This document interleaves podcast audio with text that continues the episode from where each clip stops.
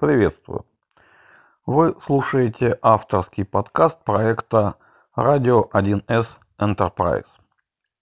Меня зовут Никита Зайцев, я эксперт по стеку технологий платформы 1С предприятия. И в этом подкасте, хотя мне все-таки лично больше по душе теплый ламповый термин радиопередача, я буду рассказывать о парадигме, теории и практике разработки на платформе, о новых возможностях, механизмах платформы, о техниках и методиках эффективной разработки и работы в целом, и о некоторых интересных смежных вопросах. Проект поддерживается фирмой 1С, которая крайне заинтересована в профессиональном развитии специалистов нашего с вами сообщества. Для вендора это один из первых приоритетов по вполне понятным причинам. Сегодня у нас первый выпуск, ознакомительный, вступительный, вводный. Поэтому сначала небольшая техническая часть. Как это будет устроено и о чем, собственно, мы будем говорить в будущем. Э, запланирован формат именно радиопередачи, то есть относительно короткие, примерно 20-25 минут выпуски, жестко привязанные к времени выхода выпуска и публикации. А время это четверг, ближе к концу рабочего дня, примерно 17.40 по Москве. Выпуски будут публиковаться сразу на нескольких э, площадках популярных. Найти будет несложно, будут ссылки, в общем, это все будет очень просто. А, в основном темы разговоров наших будут технические, это большая часть объема, но мы затронем также некоторые теоретические аспекты, и все теоретические выкладки будут подтверждаться примерами и наглядными иллюстрациями из моей личной практики. Каждый выпуск это разбор строго определенной темы. Тема сегодняшнего выпуска – профессиональное развитие. Что это и зачем вообще мы все это делаем? Я имею в виду, ну, в первую очередь себя, но и всех, кто в процессе участвует. И поскольку выпуск это вступительный, мне необходимо, конечно же, представиться и э, попробовать объяснить, почему я счел для себя возможным примерить на себя роль вот этого ментора, учителя. Можно даже так назвать. Мой стаж в нашей профессии 23 года с маленьким хвостиком. Начинал я еще с платформы версии 7.0. Было это ну, очень давно. И как-то так получилось, что почти с самого начала моей специализации стали тяжелые, уникальные, иногда вот на первый взгляд даже безнадежные, но в конечном итоге, разумеется, победившие все и вся на своем пути большие, страшные, но по-хорошему страшные программы, системы, проекты. Вот как-то вот так у меня сложилась моя трудовая деятельность, поэтому у меня очень богатый и разнообразный э, практический опыт, причем успешный. И вот без ложной скромности в нашей с вами отрасли я владею ну, почти всеми специальностями на очень хорошем уровне. Почти всеми. Соответственно, темой моих бесед будет как раз поделиться опытом, поделиться знанием, поделиться какими-то наработками, историями из практики, э, рассказать о том, вот, э, что сейчас э, первое и главное в инженерном деле, а важно понимать, что наша с вами профессия называется вовсе не программист, она называется инженер по разработке и эксплуатации информационных систем на платформе 1С предприятия. Вот это вот полное такое академическое название. Это гораздо больше, чем просто программирование. Мы разрабатываем и эксплуатируем информационные системы. Так вот, первым и главным вопросом в инженерном деле является целеполагание. Какую задачу мы решаем? Вот первый вопрос, который всегда задает инженер. Сперва себе, затем коллегам. И стратегия непрямых действий учит нас, что любая деятельность, любое действие должны быть направлены на достижение сразу нескольких соприкасающихся, связанных между собой целей. Ну, о том, что такое стратегия непрямых действий по отношению к разработке программного обеспечения, это тема, возможно, одного из наших следующих разговоров. И да, по ходу дела будет несколько анонсов тем, на которые хотелось бы поговорить. Итак, наши цели. Их несколько. Цель номер один. А, смотрите, профессиональное развитие. Вот э, понятно для чего и почему это крайне интересно нашему вендору фирме 1С. А вот чем и почему оно интересно самим специалистам, то есть нам с вами. Здесь как минимум две причины, по которым эта цель очень важна и для нас тоже. А, смотрите, в некоторых профессиях а, этап профессионального развития можно сравнить с бегом на короткую дистанцию. То есть необходимо затратить некоторые усилия, некоторое время, чтобы достичь определенного уровня мастерства. А вот дальше развиваться уже некуда, дальше потолок, он уже достигнут. И дальше можно только набирать опыт, набивать какие-то шишки, учиться делать все то же самое, только быстрее, правильнее, но и только. Развития нет. Почему так происходит? Потому что многие профессии, даже целые отрасли, они очень консервативны. И иногда даже просто статичны. Там не происходит ничего нового. А если что-то новое все-таки и происходит, то оно не требует каких-то сверхусилий, да почти вообще усилий, чтобы это новое добавить к той прошивке, которая уже загружена в голову специалиста. Но наша с вами отрасль, информационные технологии, IT, она устроена немножко иначе. Она развивается очень динамично и очень быстро. Ну, мы все прекрасно об этом знаем. И если уподобить инженера-айтишника автомобилю, в его коробке передач не будет положения нейтральной. Там будет только движение вперед со скоростью 1, 2, 3, ну и так далее. Либо задний ход. Нейтрального просто нет. Это можно выразить чуть короче. Если ты не развиваешься в IT, ты деградируешь. Вот, к сожалению, вот так. Ну или к счастью для нас, не знаю. А, и это к чему это приводит на практике? К тому, что если ты не развиваешься, если ты не отдаешь должное профессиональному развитию, то действительно деградируешь, и ты это чувствуешь. Это очень неприятное чувство само по себе. Ты понимаешь, что ты остановился в развитии, и тебя тянет вниз. Можно при этом сколь, ну, вот сколь угодно можно бравировать э, вот тем, что ты консерватор, можно приводить различные, ну, есть множество ментальных таких вот трюков, э, что работает, не трогай там ничего, вот все старое доброе и так далее, и так далее, и так далее. Но внутри ты все равно понимаешь, что ты остановился в развитии, ты деградируешь, и это очень неприятно.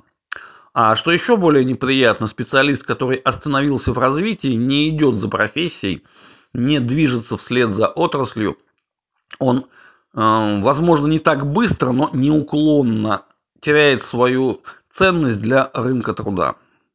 Это крайне важный вопрос, потому что мы с вами работаем за деньги. Это один из наших принципов. И нас оценивает рынок. Мы работаем на конкурентном, на высок, высококонкурентном рынке. Это касается не только наших э, рабочих задач, это касается и рынка нашего труда. Он высококонкурентный.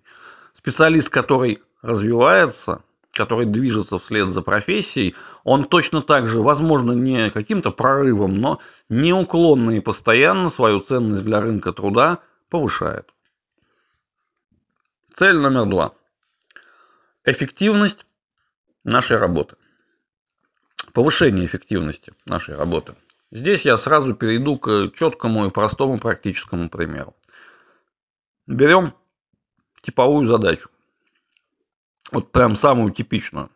У нас есть некая конфигурация, совершенно неважно какая, но она уже есть. Вот. И важно, что она э, тиражная. То есть это не мы написали сами с нуля, это вот тиражная конфигурация, которая обновляется поставщиком. В этой конфигурации есть форма. Вполне возможно, что форма сложная, нетривиально устроенная, ну просто вот форма. И заказчику требуется к этой форме добавить какое-то новое поведение, какие-то новые возможности функциональные. Ну, то есть, что-то вот туда добавить, чего там не было. Давным-давным-давно у нас была единственная возможность это сделать.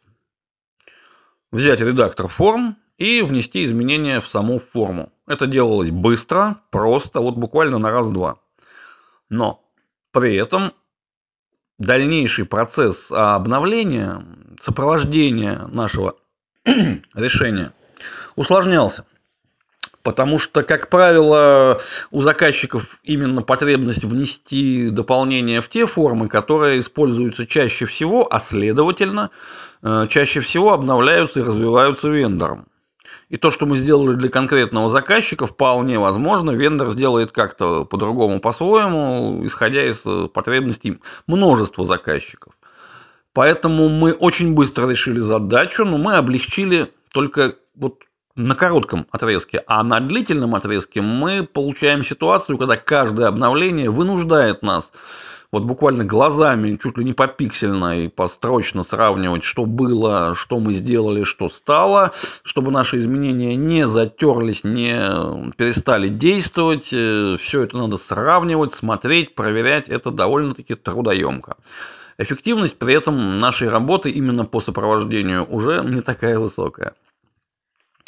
А, затем, тоже очень давно-давно, появилась возможность программного конструирования формы. Не управления поведением отдельных элементов, а именно программного конструирования. То есть все, что можно сделать в редакторе, можно сделать написанием программного кода. Прекрасная возможность. И специалисты, которые поняли, что да, вот это как раз нам и нужно, эту возможность изучили. Кто не ленивый, даже написал для себя небольшую методичку на память, как это делать правильно. Те специалисты, которые являются не просто специалистами, а ведущими специалистами, написали небольшой внутренний регламент для команды, для там, отдела, департамента, не суть важно, как это называется. И да, есть очень четкая градация специалистов. Ну, вот есть специалист, есть ведущий, есть старший, есть э, несколько. Но это тема отдельного разговора. Вот. И да, все стало гораздо проще. То есть мы просто берем модуль формы, делаем в него буквально 2-3 крохотные врезки э, с вызовом своего кода, а наш код располагается где-то в отдельном управляющем модуле, Э, который ну, никак обновлением не задействуется, не затрагивается. Поэтому нам надо просто после обновления убедиться, что наши врезки не пропали, ну, при необходимости снять с них комментарии и просто пощелкать потом по форме, убедиться, что ничего не сломалось. А если что-то сломалось, нам надо просто в нашем же программном коде найти это место и вот это самое что-то выправить.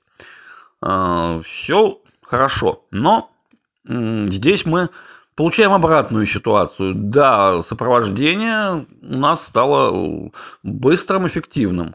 А вот процесс разработки и отладки в быстроте и эффективности потерял. Почему? Потому что мы теперь не можем в конструкторе форм, в редакторе форм, в конфигураторе увидеть, как же форма будет выглядеть в рантайме. Мы этого не видим, проверить не можем.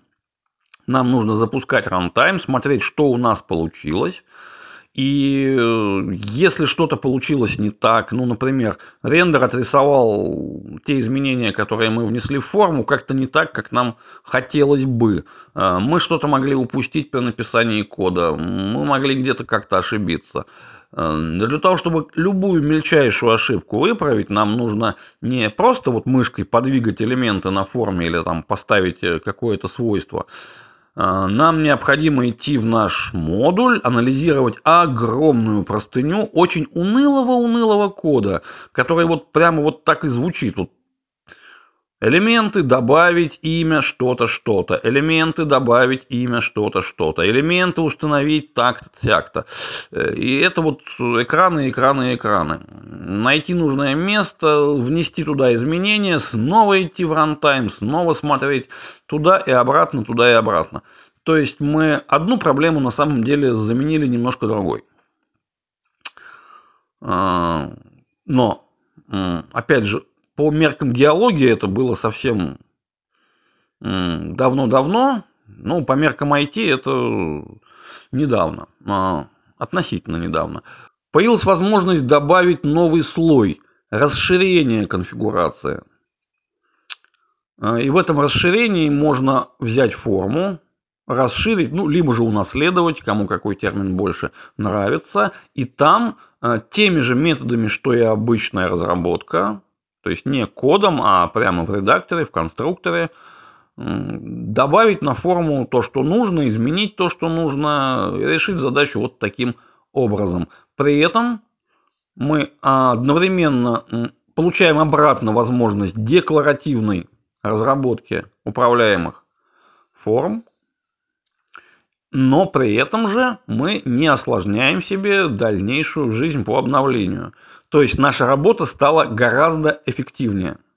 Мы делаем все то же самое, казалось бы, решаем ту же типичную задачу, но делаем это быстрее, с меньшим риском и меньшей ошибкоемкостью. А, ну, пример не то чтобы сферический, просто я не всегда могу приводить имена, названия, фамилии и так далее. Ну, NDA, коллеги. NDA. Вот. Но смотрите, вот ровно такая задача, сложная форма, куда нужно добавить было какие-то новые кнопочки, переключалки, табличку, какие-то поля ввода, и чтобы это все взаимодействовало и уже как-то даже взаимодействовало с тем, что уже сделано в типовой конфигурации. Два специалиста. Один из них когда-то изучил возможность программного конструирования формы и на этом остановился в своем профессиональном развитии. Работает, вот и не трогай, там ничего. У него есть рабочий, проверенный годами метод. А, и все. Вот он использует его. Другой специалист, когда появилась механика расширений, не поленился ее изучить, точно так же написать для себя маленькую методичку, либо маленький регламент для своей команды если он ведущий специалист, и использовать уже новую механику. Разница примерно, ну, условно, если специалист номер один на задачу тратит 8 часов своего времени, специалист номер два примерно 2 часа и тратит. То есть разница кратная, в данном случае почти в четверо. Получается, что профессиональное развитие действительно помогает нам повышать эффективность и техническую, ну она же технологическая, но еще и экономическую эффективность нашей с вами работы. Ну, а о том, что такое техническая и экономическая эффективность, как они связаны, ну, тоже, наверное, тема отдельного разговора. И, наконец, цель номер три. Э, она определяется как внутренняя мотивация. Что здесь имеется в виду? Ну, давайте я сразу приведу пример пример тоже личный, но не из айтишной практики. У меня была довольно богатая на события трудовая карьера. Я работал много где и много кем, не только в IT. И когда-то очень давно был у меня небольшой эпизод, когда я ну, в течение буквально, наверное, месяца работал на сборочном конвейере. Собирали мы какие-то телевизоры, ну или какие-то, что-то вот в этом роде. Работа очень простая. Ты стоишь на конвейерной ленте, мимо тебя проезжают большие такие печатные платы, и ты в нужные участки втыкаешь там 4-5 деталек. Одни и те же детали в одни и те же участки. И вот так вот 8 часов. И больше ты, собственно, ничего не делаешь. Максимум, что там может измениться, это ты вместо маленького зеленого в этот угол будешь втыкать чуть больше красный, но в противоположный угол. Это прям событие. Такое бывает редко. И да, для многих людей это просто работа мечты. То есть, ну, у разных людей разные психотипы, разные отношения к жизненным явлениям, в том числе и к работе. И для многих и многих работа, где ничего не меняется, вот от года к году даже ничего не меняется, это просто работа мечты. Потому что не нужно думать, не нужно примиряться к изменениям, не нужно ничего изобретать, проектировать, выдумывать, нужно просто вот втыкать. В этом нет ничего плохого, разумеется. Просто ну, у меня через примерно неделю такой работы начал взрываться мозг. Ну, чем я занят, что я делаю, зачем это все. Я прекрасно понимаю, что работа нужная, важная, уважаемая. Но вот э, в программировании, в разработку люди идут все-таки обычно сознательно. И у них голова устроена немножко иначе. Для нас важно вот для нас, для программистов, для разработчиков, для нас важно создать что-то новое, чего раньше не было, создать собственными руками, и так, чтобы оно работало, по возможности было бы внутри красивым, быстрым, изящным, чтобы можно было полюбоваться. И работало и приносило реальную пользу. Вот тогда от работы мы получаем удовлетворение. То есть создать нечто новое, ну это же весело. Это весело, это интересно, это заставляет напрягать извилины, заставляет думать. Это привносит в жизнь ощущение бодрости. Ну, по крайней мере, у меня так. Это бодрит. А, поэтому и важный момент. Человек внутренне мотивированный, исходя из своего психотипа, да, все люди разные, но мы с вами вот такие. Исходя из своего психотипа, хорошо внутренне мотивированный человек работает эффективнее, гораздо эффективнее, чем тот, которому работать скучно. Скучно, неинтересно, и он просто вот ждет момента, когда можно уйти домой, э, приготовить ужин и втыкать, но уже в телевизор. Поэтому, и здесь, кстати, тоже важный момент, а, все три цели, все три пути нашего профессионального развития, они э, связаны, исцеплены. Внутренняя, ну, внутренняя мотивация дает возможность работать эффективнее. Само по себе профессиональное развитие тоже дает возможность работать эффективнее, дает источник для внутренней мотивации, ну и повышает нашу ценность на рынке труда. А эффективная работа, правильно выстроенная эффективная работа дает те самые ресурсы, которые требуются для профессионального развития. Одна цель тянет за собой другую, другая третья, третья первую. И получается некий эффект синергии, это вот так называется. Ну, потому что вот на этом месте, хотя нет, наверное, не на этом. Сейчас я приведу еще один пример, а, но он уже будет немножко негативный, то есть как не нужно. А, смотрите, коллеги, дело в том, что профессиональное развитие это не только изучение чего-то нового, чего вот раньше не было и только-только появилось. Вот не было в платформе такой-то механики, она появилась вот буквально там вчера. Да, это тоже, разумеется, нужно изучать в первую очередь. Что же появилось, что же изменилось, как нам это использовать. Но развитие, профессиональное развитие в нашей с вами профессии этим не ограничивается. Потому что платформа 1С предприятия это же огромная махина. Это действительно звездолет Enterprise. Ну, название нашей радиопередачи, оно не зря вот такое. 1С Enterprise. То есть это у нас как разговоры в радиорубке звездолета Enterprise. Где мы обсуждаем, а на какой же махине мы летим на самом-то деле. В платформе огромное количество механик, механизмов, систем, подсистем, парадигм, которые в свою очередь диктуют определенные техники, методики работы, решения различных задач, и все это взаимосвязано. Это целая вселенная. И развитие, профессиональное развитие у нас с вами не ограничивается изучением того, что появилось вчера-позавчера, но и того, что могло уже существовать годами. Но было нами не изучено, либо изучено как-то поверхностно, либо как-то не так понято, либо было изучено, а потом забыто.